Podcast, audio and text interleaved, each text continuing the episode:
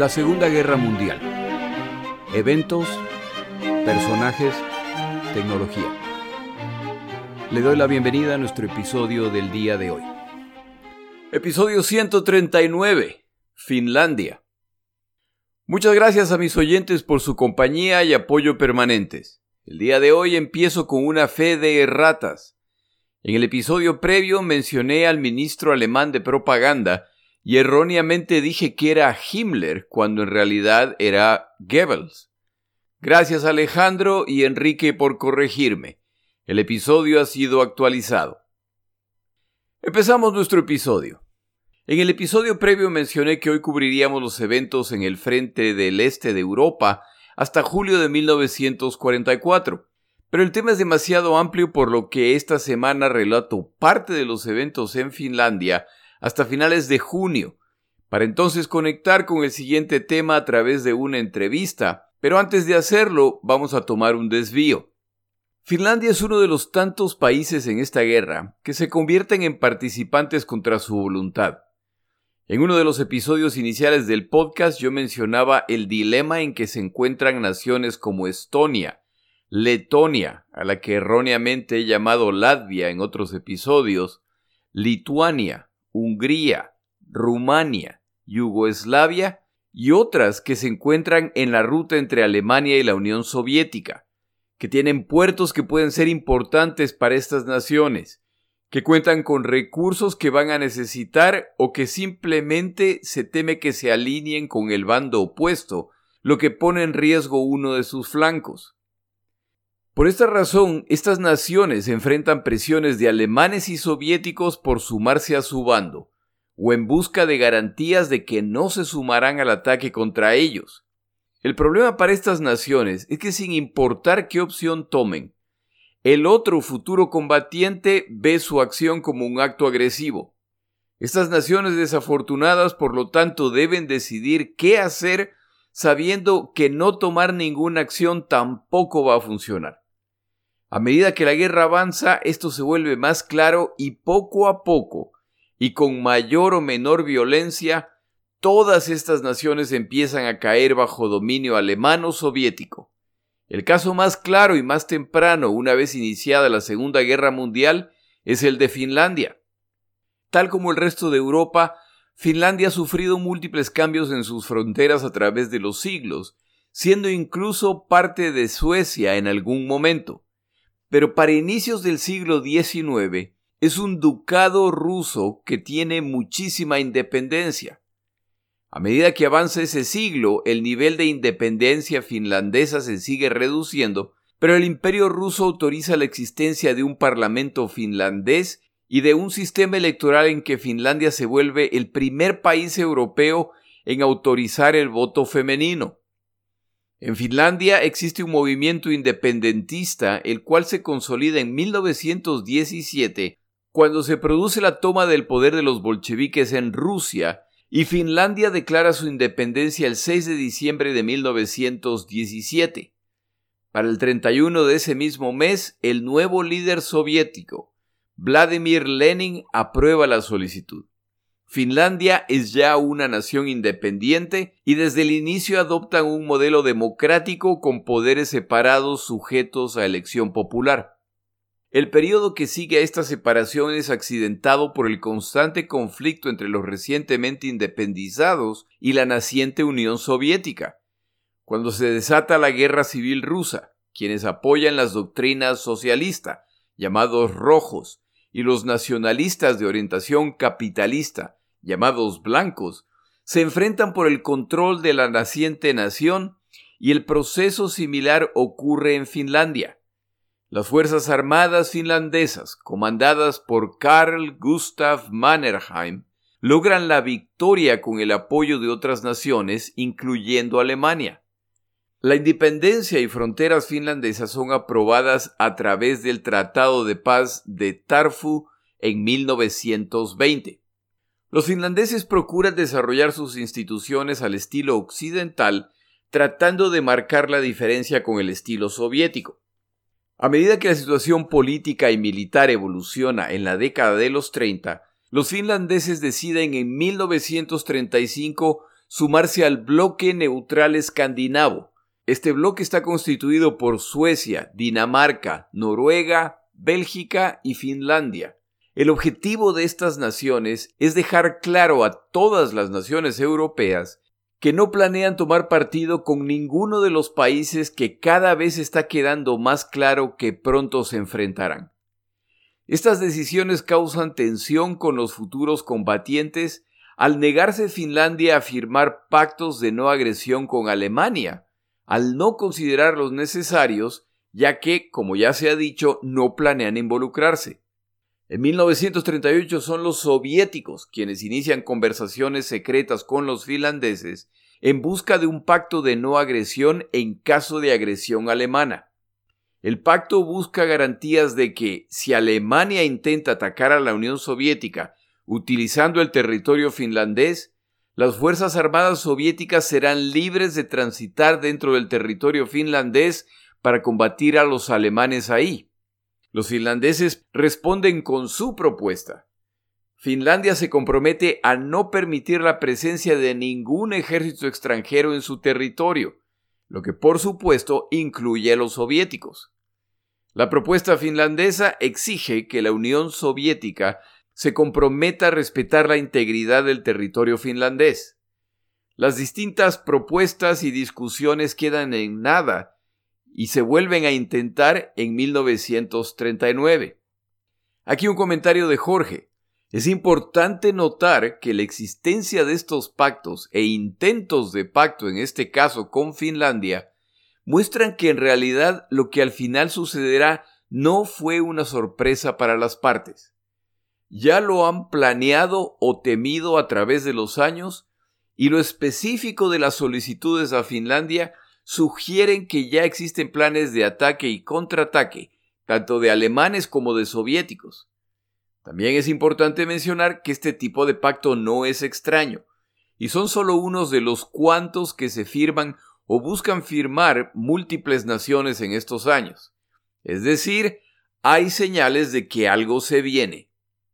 En 1939, los soviéticos piden en arriendo acceso a las islas finlandesas pequeñas que serían utilizadas para bases de defensa a Leningrado en caso de ataque. Mannerheim, el comandante general de las Fuerzas Armadas finlandesas, sugiere que se considere la propuesta y que se negocie con la Unión Soviética. El Parlamento finlandés, sin embargo, simplemente rechaza la propuesta. Los soviéticos insisten y ofrecen territorio a cambio de estas islas. Mannerheim nuevamente recomienda que al menos abran negociaciones. El Parlamento finlandés nuevamente simplemente rechaza la solicitud. Y así arranca la Segunda Guerra Mundial el primero de septiembre de 1939, en que los aliados Alemania y la Unión Soviética invaden Polonia y se la reparten al derrotarla. El 5 de octubre de 1939, con todos estos eventos concluidos, los soviéticos exigen a los finlandeses reiniciar las negociaciones confiando en que sus acciones en Polonia les deje claro a los finlandeses que los soviéticos son de temer. Los finlandeses por otros canales contactan al otro aliado de esta invasión, Alemania, buscando información respecto a las intenciones soviéticas.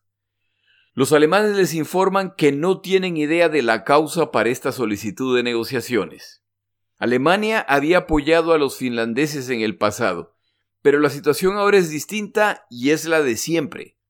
Entre molestar a los soviéticos por apoyar a los finlandeses y molestar a los finlandeses por apoyar a los soviéticos, los alemanes deciden ponerse, como siempre, del lado del más fuerte. Finlandia, como dicen por ahí, que se busque la vida. Durante las negociaciones con Finlandia, los soviéticos presentan sus demandas y son básicamente concesiones de territorio en la cercanía a Leningrado y acceso a islas y puertos para establecer bases navales. A cambio, los soviéticos ofrecen más de 5.000 kilómetros cuadrados de territorio en la frontera este finlandesa. Los finlandeses no están contentos con lo propuesto y las negociaciones continúan. Los soviéticos hacen públicos los detalles de las negociaciones a finales de octubre de 1939, lo que los finlandeses interpretan como un ultimátum. Los finlandeses abandonan las negociaciones a mediados de noviembre. Múltiples países, a través de sus embajadas, exigen a los soviéticos que no presenten propuestas que van a llevar a una confrontación armada por ser inaceptables. La opinión internacional es que las posibilidades de una guerra entre Finlandia y la Unión Soviética es muy baja. Pero el 30 de noviembre de 1939, la Unión Soviética invade Finlandia. Aviones de combate soviéticos bombardean Helsinki, la capital finlandesa, y más de 100.000 soldados soviéticos ingresan al país por distintos puntos. El bombardeo de Helsinki, lejos de causar pánico, resulta en la unidad de los finlandeses que deciden enfrentar a los invasores. Finlandia, un país muy amplio y con poca población, no tiene grandes y amplias carreteras, por lo que los soviéticos deben transitar por caminos estrechos y secundarios. El plan de batalla soviético deja claro que confiaban en que esta sería una guerra breve en que los finlandeses deberán admitir la abrumadora superioridad bélica soviética y capitular. La realidad, sin embargo, es distinta. Los finlandeses llevan años preparándose para una guerra defensiva contra la Unión Soviética y esto lo demuestran las posiciones defensivas creadas. Karl Gustav Mannerheim, comandante finlandés que ha servido en las Fuerzas Armadas rusas antes de su transición al comunismo, resulta ser un magnífico comandante que lleva las Fuerzas Armadas finlandesas a múltiples victorias contra los soviéticos. Uno de los protagonistas en esta campaña es el general Invierno, que hasta donde yo tenía entendido es de propiedad soviética. Tal como lo he expresado en los episodios de los combates entre alemanes y soviéticos más tarde en esta guerra, hace tanto frío para los finlandeses como para los soviéticos. La diferencia es que un bando, los finlandeses, se han preparado para una guerra invernal, y el otro, los soviéticos, no. Ya llega el invierno y los soviéticos pagan un altísimo precio por su soberbia. Pero los soviéticos aprenden la lección y se aseguran de que esto no les volverá a pasar. Lo irónico de esta invasión soviética es que los vergonzosos resultados alcanzados por sus fuerzas armadas contra un ejército de tercera categoría como el finlandés muestra la supuesta debilidad de las fuerzas armadas soviéticas como resultado de las purgas ordenadas por Stalin. Este evento es uno de los que animará a Hitler más tarde a atacar a la Unión Soviética. Pero la guerra es un pasatiempo de ricos, por lo que a la larga, quien más recursos tenga y más gente está dispuesta a sacrificar, ganará. La Unión Soviética cuenta con los dos, y para el invierno y primavera de 1940 reagrupa sus fuerzas lanzan ataques mejor planeados y para febrero de ese año ya tienen a los finlandeses en problemas. Sobre todo porque los finlandeses se les está acabando la munición y el equipo de guerra. El 13 de febrero, la línea de defensa Mannerheim, nombrada así en honor a su comandante militar, es penetrada por los soviéticos y este flanco empieza a colapsar. Occidente ve con simpatía la valiente lucha presentada por los finlandeses y las exigencias de que se detenga a los soviéticos se multiplican. Esto lamentablemente son solo buenas intenciones y la ayuda ofrecida por británicos y franceses nunca se materializa. Por su parte, las naciones del bloque neutral escandinavo, del que era parte Finlandia, muestran que son literalmente eso, y deciden ignorar la tragedia de Finlandia, lo que a la larga les va a salir caro. Sin opciones, a Finlandia no le queda más que capitular. El mundo ve con tristeza su caída. Este período pudo haber resultado en un conflicto entre soviéticos, británicos y franceses, lo que pudo haber tenido resultados difíciles de prever en esta guerra. Se busca una solución diplomática, pero como normalmente ocurre en estos casos, se espera que sea el más débil, que es además normalmente el atacado, quien haga concesiones. Lo que finalmente ocurre. Este periodo plantea una complicada situación ética a la comunidad internacional, en particular a británicos y franceses. Ellos han declarado la guerra a Alemania como resultado de su agresión a Polonia. Los soviéticos también han invadido Polonia y a ellos no se les ha declarado la guerra.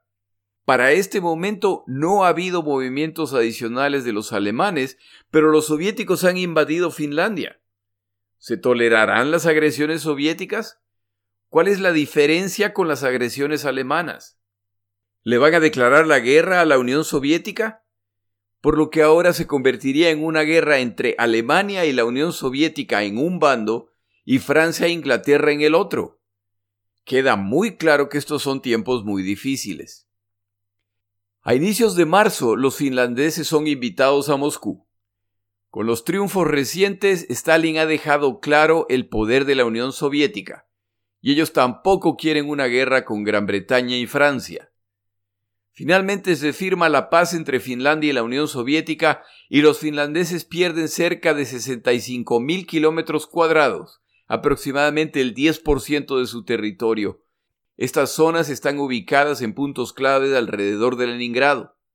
Esta zona tiene una gran cantidad de industria y zonas productivas, por lo que el impacto de esta pérdida territorial es severo. Un mes más tarde, los alemanes invaden Noruega y Dinamarca, iniciando la conquista del oeste de Europa. El mes siguiente es el turno de Francia, Luxemburgo, Bélgica y Holanda. Los soviéticos aprovechan esta emergencia en el oeste de Europa para iniciar negociaciones, entre comillas, con Estonia, Letonia y Lituania, y estas naciones son ocupadas en junio de 1940 por los soviéticos sin necesidad de una guerra. En el oeste de Europa, en particular en Gran Bretaña, el flamante nuevo primer ministro Winston Churchill decide ver estos movimientos soviéticos como actos defensivos en caso de ataque alemán. La realidad, sin embargo, es mucho más siniestra, pero esto no se conocerá por muchas décadas. La alianza Berlín-Moscú avanza triunfante mientras el mundo no atina qué hacer. En el caso de Finlandia, este es un periodo de mucha incertidumbre su supuesto aliado Alemania guarda silencio total respecto a las acciones de la Unión Soviética. Para Finlandia, como para el resto del mundo, queda claro que Alemania y la Unión Soviética son aliados, por lo que se supone que Alemania tiene un cierto nivel de influencia con los soviéticos. A los pocos meses, Hitler, con su alto mando militar, empiezan a planear la invasión de la Unión Soviética lo que desata una serie de eventos que obliga a una nación tras otra a tomar una decisión respecto a qué bando tomar. Los que se resisten, como por ejemplo Yugoslavia, son brutalmente tratados. A las naciones que se suman se les hace promesas territoriales o simplemente se les ofrece protección contra los agresivos soviéticos. No hay que ser experto en seguridad para entender que los finlandeses, con parte de su territorio invadido, no tenían mayor problema en considerar la oferta alemana de sumarse a la ofensiva contra la Unión Soviética. El 22 de junio de 1941 se ejecuta la Operación Barbarroja en que Hitler invade la Unión Soviética, la cual proveía una tercera parte de todos los recursos necesarios para las operaciones alemanas.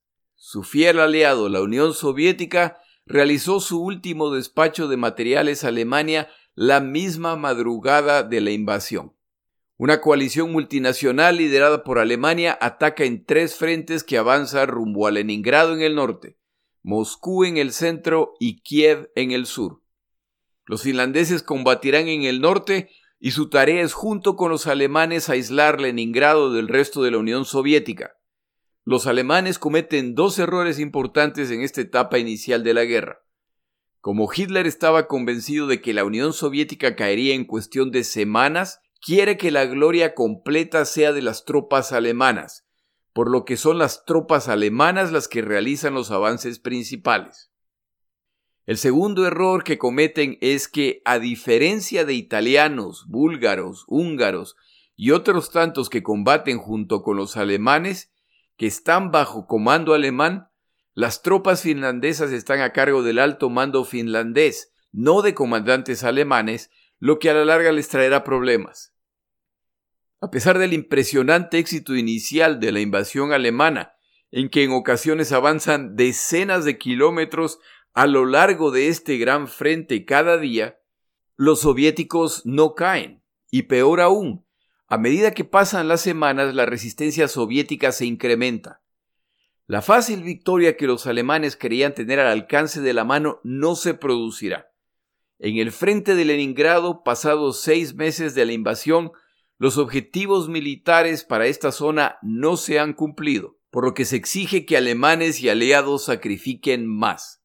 Pero los finlandeses se muestran renuentes a sumarse a ataques contra Leningrado o a lanzar ataques adicionales contra las fuerzas soviéticas dentro del territorio soviético, lo que obligaría a los soviéticos a mandar más fuerzas a esta zona. El autor consultado esta semana afirma que los finlandeses consideraron sumarse a estos ataques o conquistar terreno soviético, pero al final nunca lo hicieron. Sea cual sea la razón, la conducta de Finlandia durante la etapa de la Segunda Guerra Mundial en que los alemanes avanzan triunfantes y parecen imparables, tendrá un impacto en su historia que se ve hasta el día de hoy. Los finlandeses se dedicarán principalmente a combatir a los soviéticos hasta expulsarlos del territorio que les quitaron durante la guerra de 1939. Lejos de seguir adentrándose en el territorio soviético, una vez expulsados del territorio finlandés, las Fuerzas Armadas finlandesas se dedican a reconstruir y fortificar sus defensas. Una buena decisión, ya que a medida que avanza la guerra y la fortuna de Alemania cambia, queda claro que las van a necesitar. En este punto tomamos una pausa en nuestro episodio.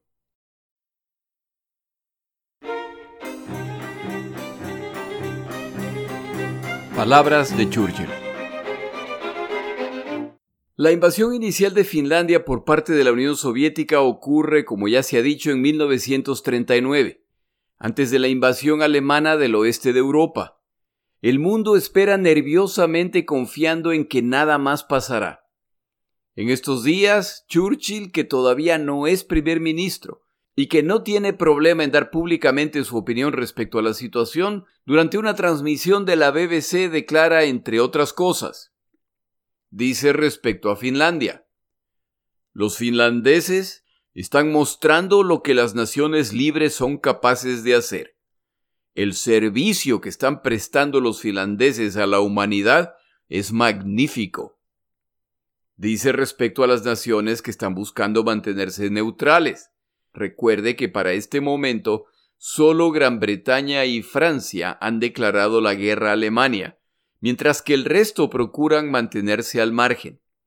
Churchill declara, su situación, se refiere a los neutrales, es lamentable y solo se pondrá peor.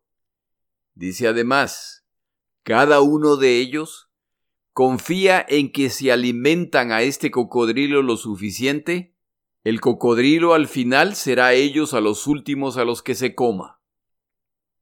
Eran este tipo de declaraciones que metían en problemas a Churchill con sus colegas. Desafortunadamente a la larga resultaron acertadas. Cuando Churchill recibe quejas por sus palabras poco conciliadoras, Churchill se disculpa, pero añade, es que pedirme a mí que no me pronuncie respecto a un tema es como pedirle a un cien pies que no ponga una pata en el piso. Al menos era honesto.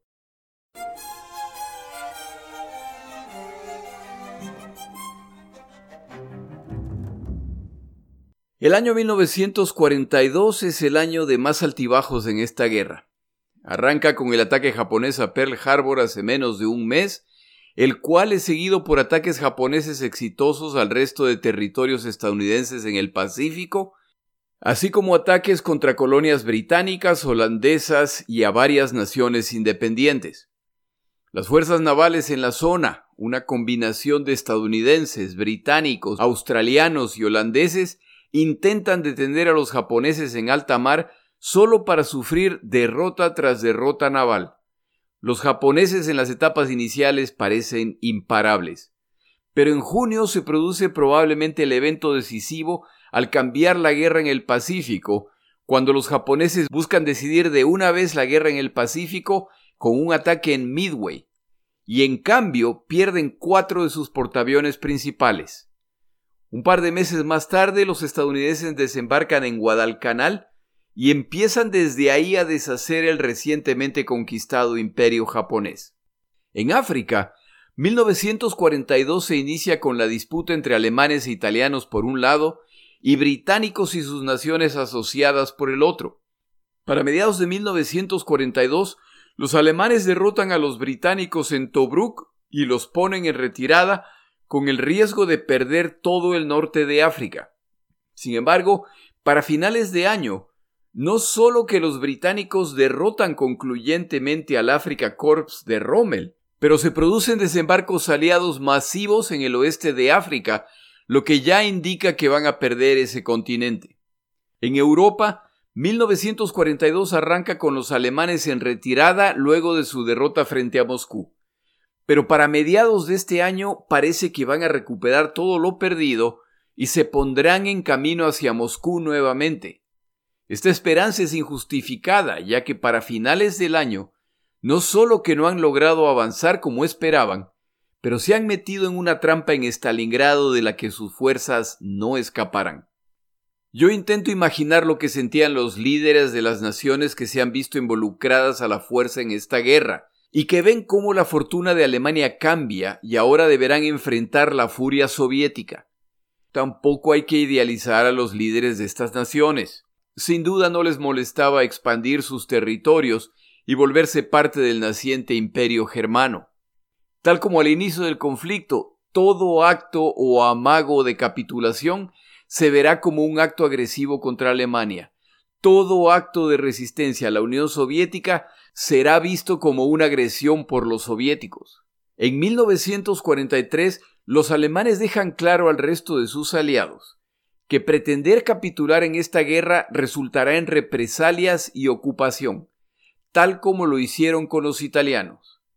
Las naciones aliadas con Alemania se encuentran en un laberinto sin salida en que todo indica que les espera un desastre.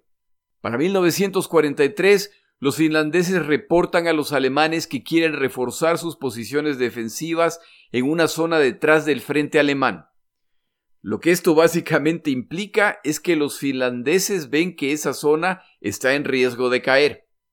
El general alemán Jodl visita Finlandia y lleva una carta de Hitler para el presidente finlandés y hasta en ciertos casos anti-alemana de la prensa finlandesa. Jodl se reúne con el comandante militar finlandés Mannerheim y discuten temas de defensa, incluyendo la salida de Italia de la guerra. Jodl explica que la salida de Italia tiene poco impacto militar, ya que nunca fueron participantes fuertes en esta guerra. Comenta además que esperan una invasión aliada en Francia en 1944 pero que va a ser un desastre para británicos y estadounidenses. El rechazo de los desembarcos aliados en el oeste europeo dará lugar al evento decisivo de esta guerra, ya que permitirá a los alemanes mover divisiones militares de Francia a la Unión Soviética para definir la guerra. Mannerheim escucha todo esto e insiste en reforzar las defensas finlandesas. A finales de octubre los alemanes autorizan la solicitud. Durante su visita, Jodl deja claro que Alemania sabe que los finlandeses están buscando salir de la guerra. Jodl opina que permanecer al lado de Alemania hasta la victoria es la opción más segura para Finlandia, ya que no deben esperar ningún tipo de misericordia de parte de la Unión Soviética, incluso si buscan un armisticio. La opinión de Jodl, por supuesto, asume la victoria alemana, y para este momento cualquier observador independiente tiene buenas razones para dudar de esa posibilidad.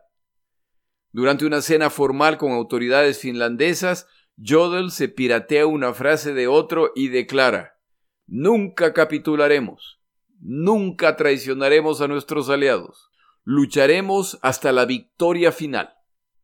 Los finlandeses no lo saben, pero en la visión posguerra de Hitler, la cual por supuesto asume que los alemanes van a ganar la guerra, Finlandia no existía como nación. Es decir, que el bonito discurso de Jodl carecía de valor.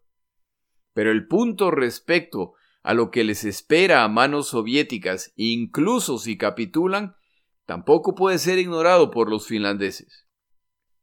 En el frente norte en el cual participan los finlandeses, la situación en Leningrado sigue complicándose para los alemanes y sus aliados cuando los soviéticos atacan al sur de la ciudad por lo que el bloqueo de Leningrado termina.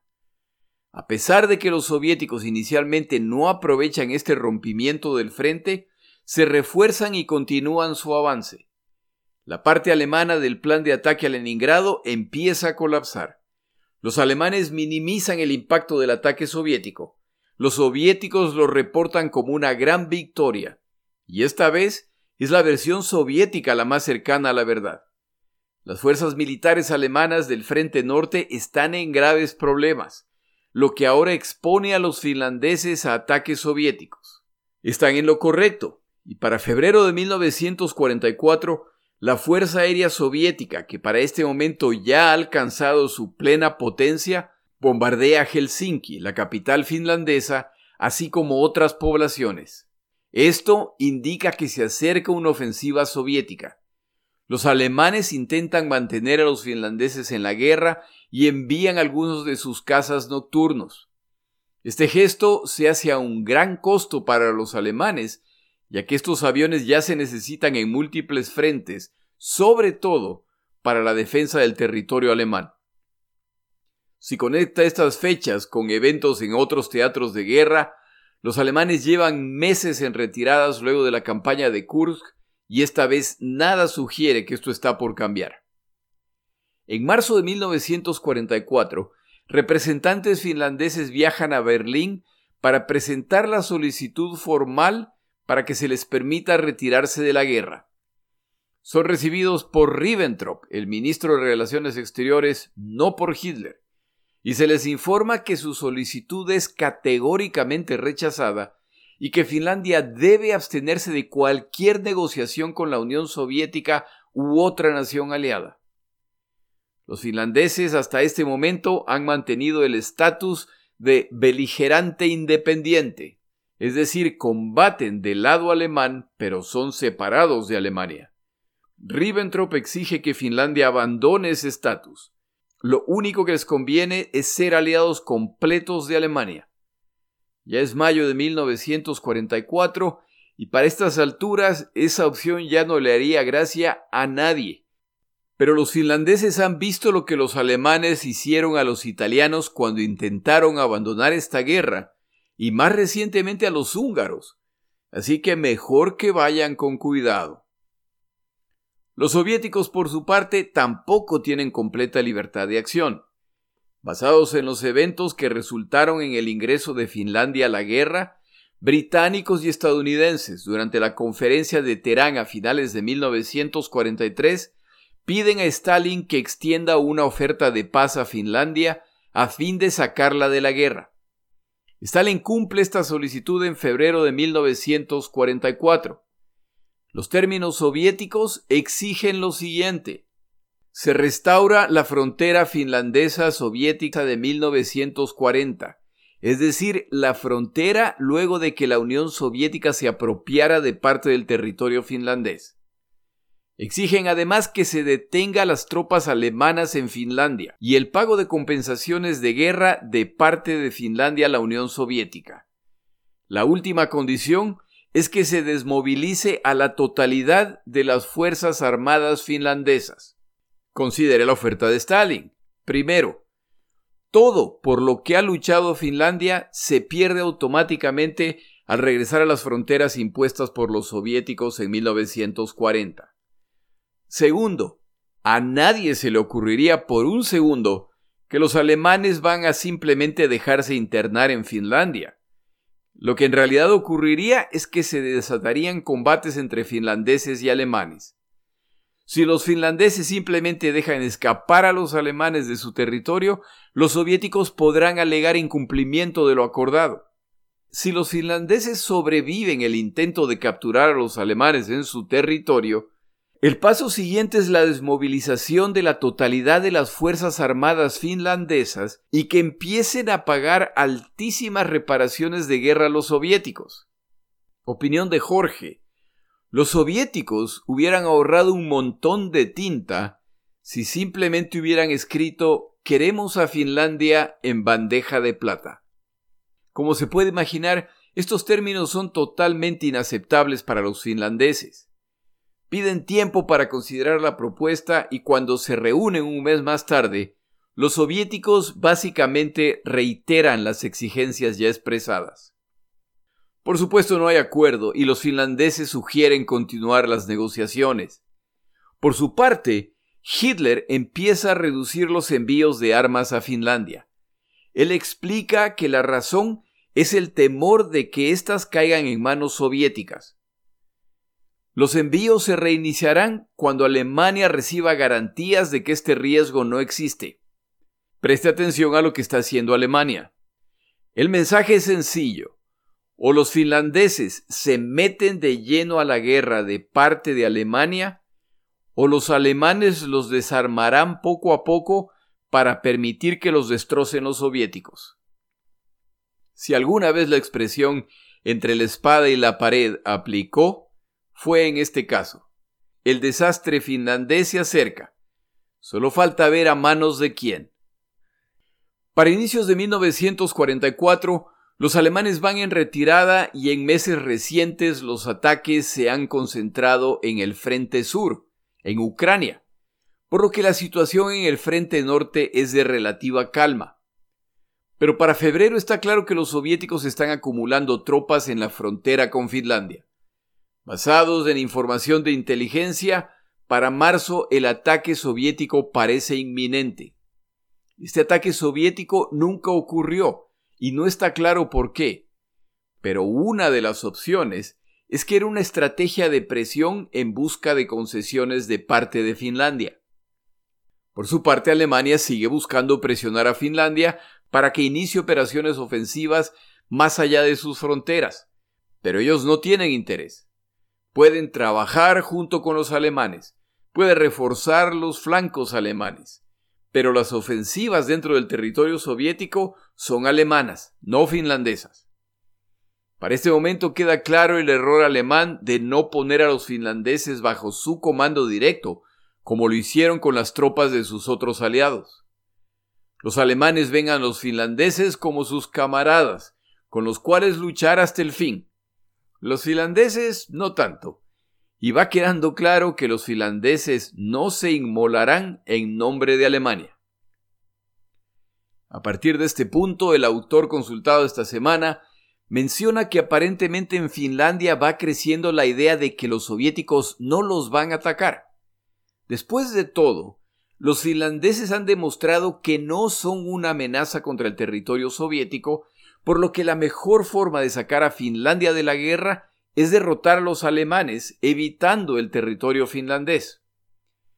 Esta, sin embargo, es una esperanza sin fundamento, resultado probablemente del agotamiento que ya sufre esta nación tras años de guerra, atrapados entre dos colosos que los ven simplemente como un peón. Stalin, por su parte, ya tiene lo que quiere ha cumplido su oferta a británicos y estadounidenses de intentar firmar la paz. Pero los obstinados finlandeses no entienden y el esfuerzo ha fallado. Es hora de que se encarguen las armas del problema. Lo que les interesa a británicos y estadounidenses es que los finlandeses salgan de la guerra antes de los desembarcos aliados en Francia que están planeados para mayo de 1944 si es posible, a través de un armisticio con los soviéticos. Si es por las armas, entonces que así sea. Stalin, basado en su experiencia, para este momento ya tiene serias dudas de las promesas británicas y estadounidenses respecto a desembarcos en el oeste de Europa y decide esperar a que los desembarcos ocurran para lanzar la ofensiva acordada en Teherán a finales de 1943. Con los desembarcos aliados en Francia el 6 de junio, Stalin da la orden para que se inicien las múltiples ofensivas en este frente y los finlandeses están en la lista. una Finlandia ocupada antes de finalizar la guerra resultaría en una excelente posición soviética respecto al futuro de esta nación.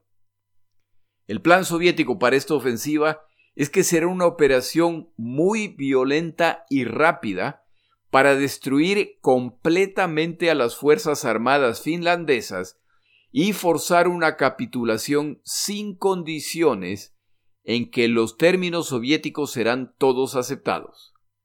Se sienten confiados de que pueden realizar esto en unas pocas semanas. Los soviéticos planean atacar en dos puntos.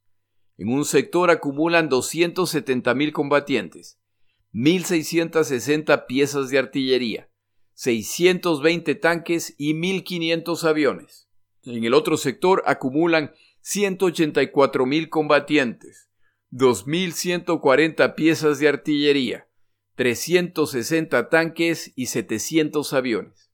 Es decir, una fuerza abrumadora para simplemente arrasar las defensas finlandesas.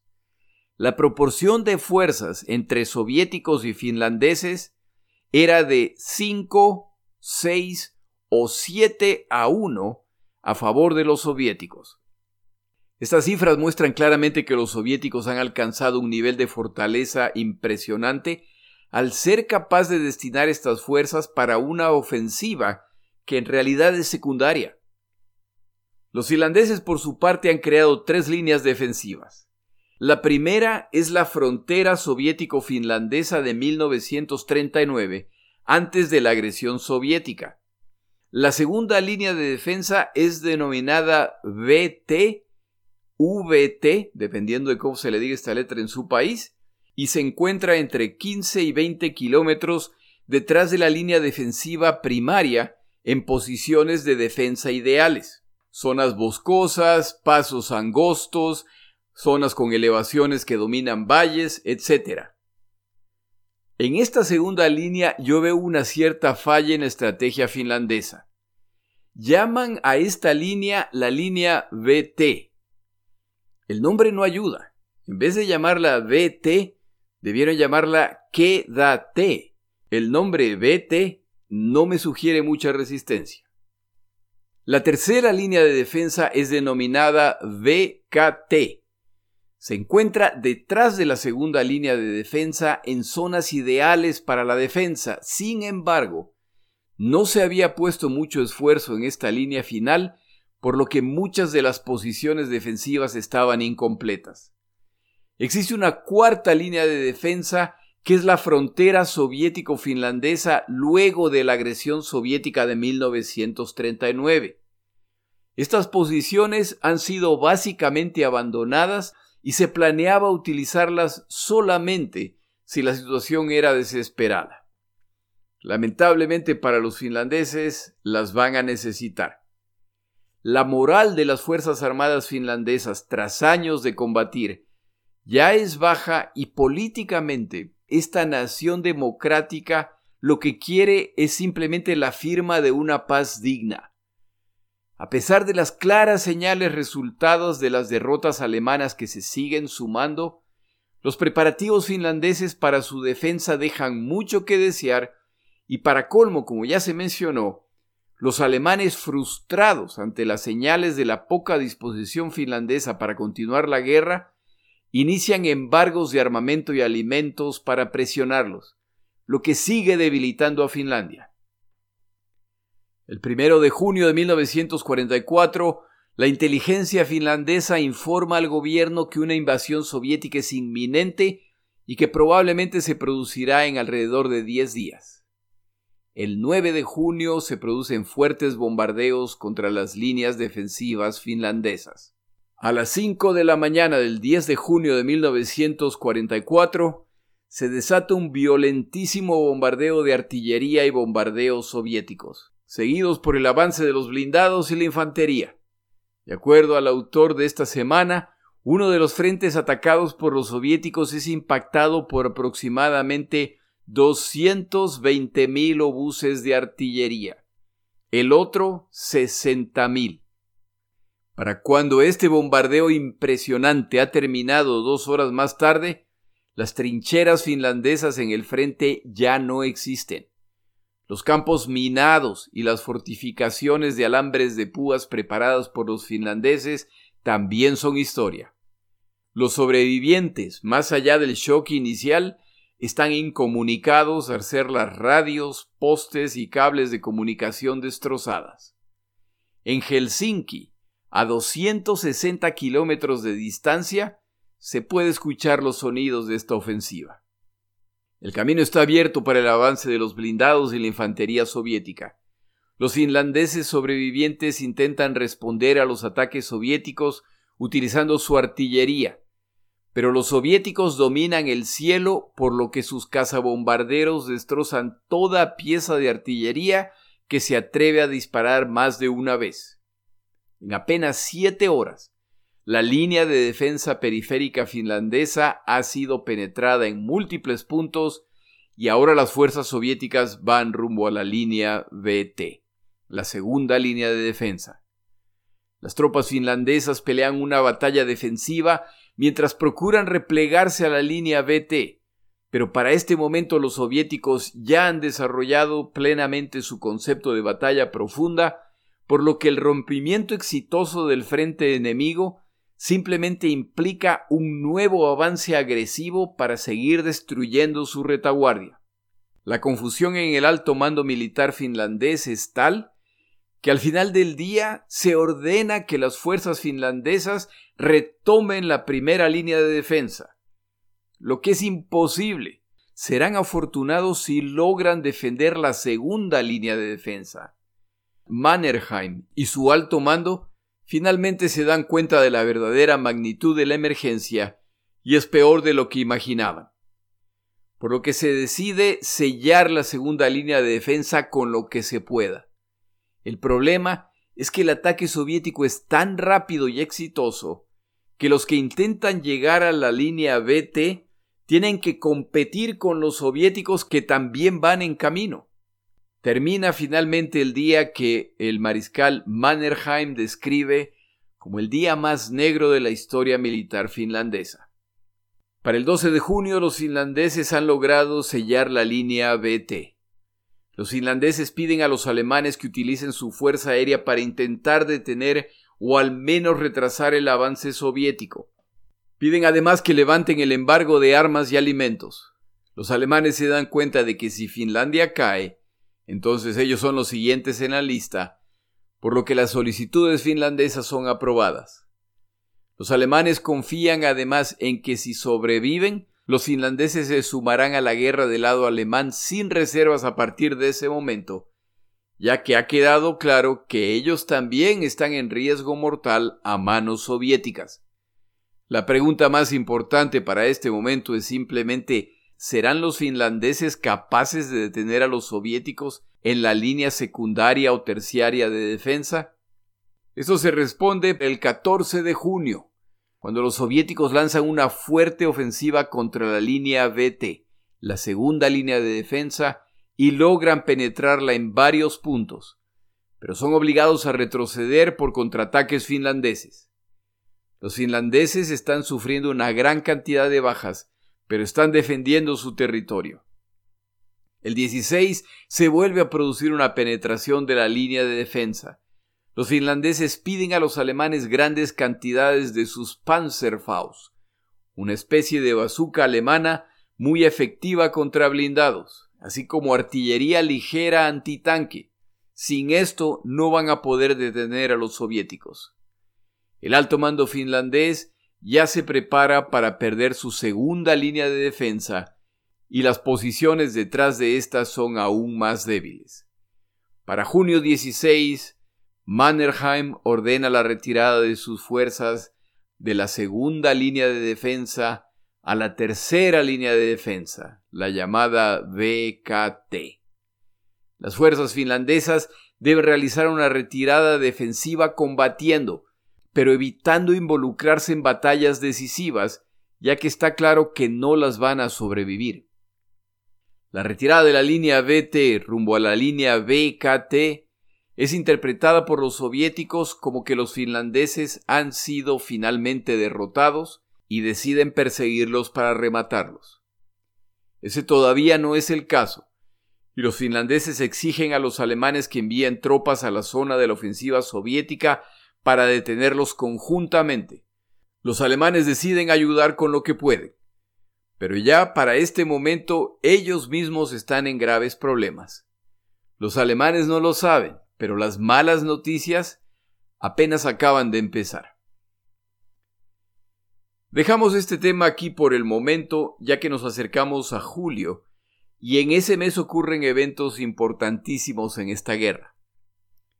Es hora de tomar un desvío y hablar de Hitler y su posición para este momento de la guerra. La próxima semana, por lo tanto, un episodio largamente esperado por algunos de mis oyentes. Mi nombre es Jorge Rodríguez. Gracias por acompañarme.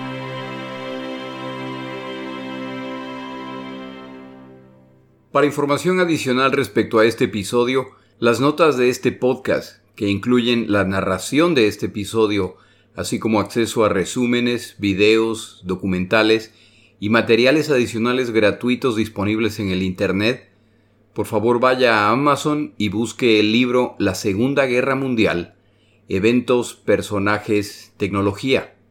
Al comprar estas notas me ayuda y me apoya financieramente. Puede encontrar información adicional en mi página web, lasegundagm.com. Muchas gracias.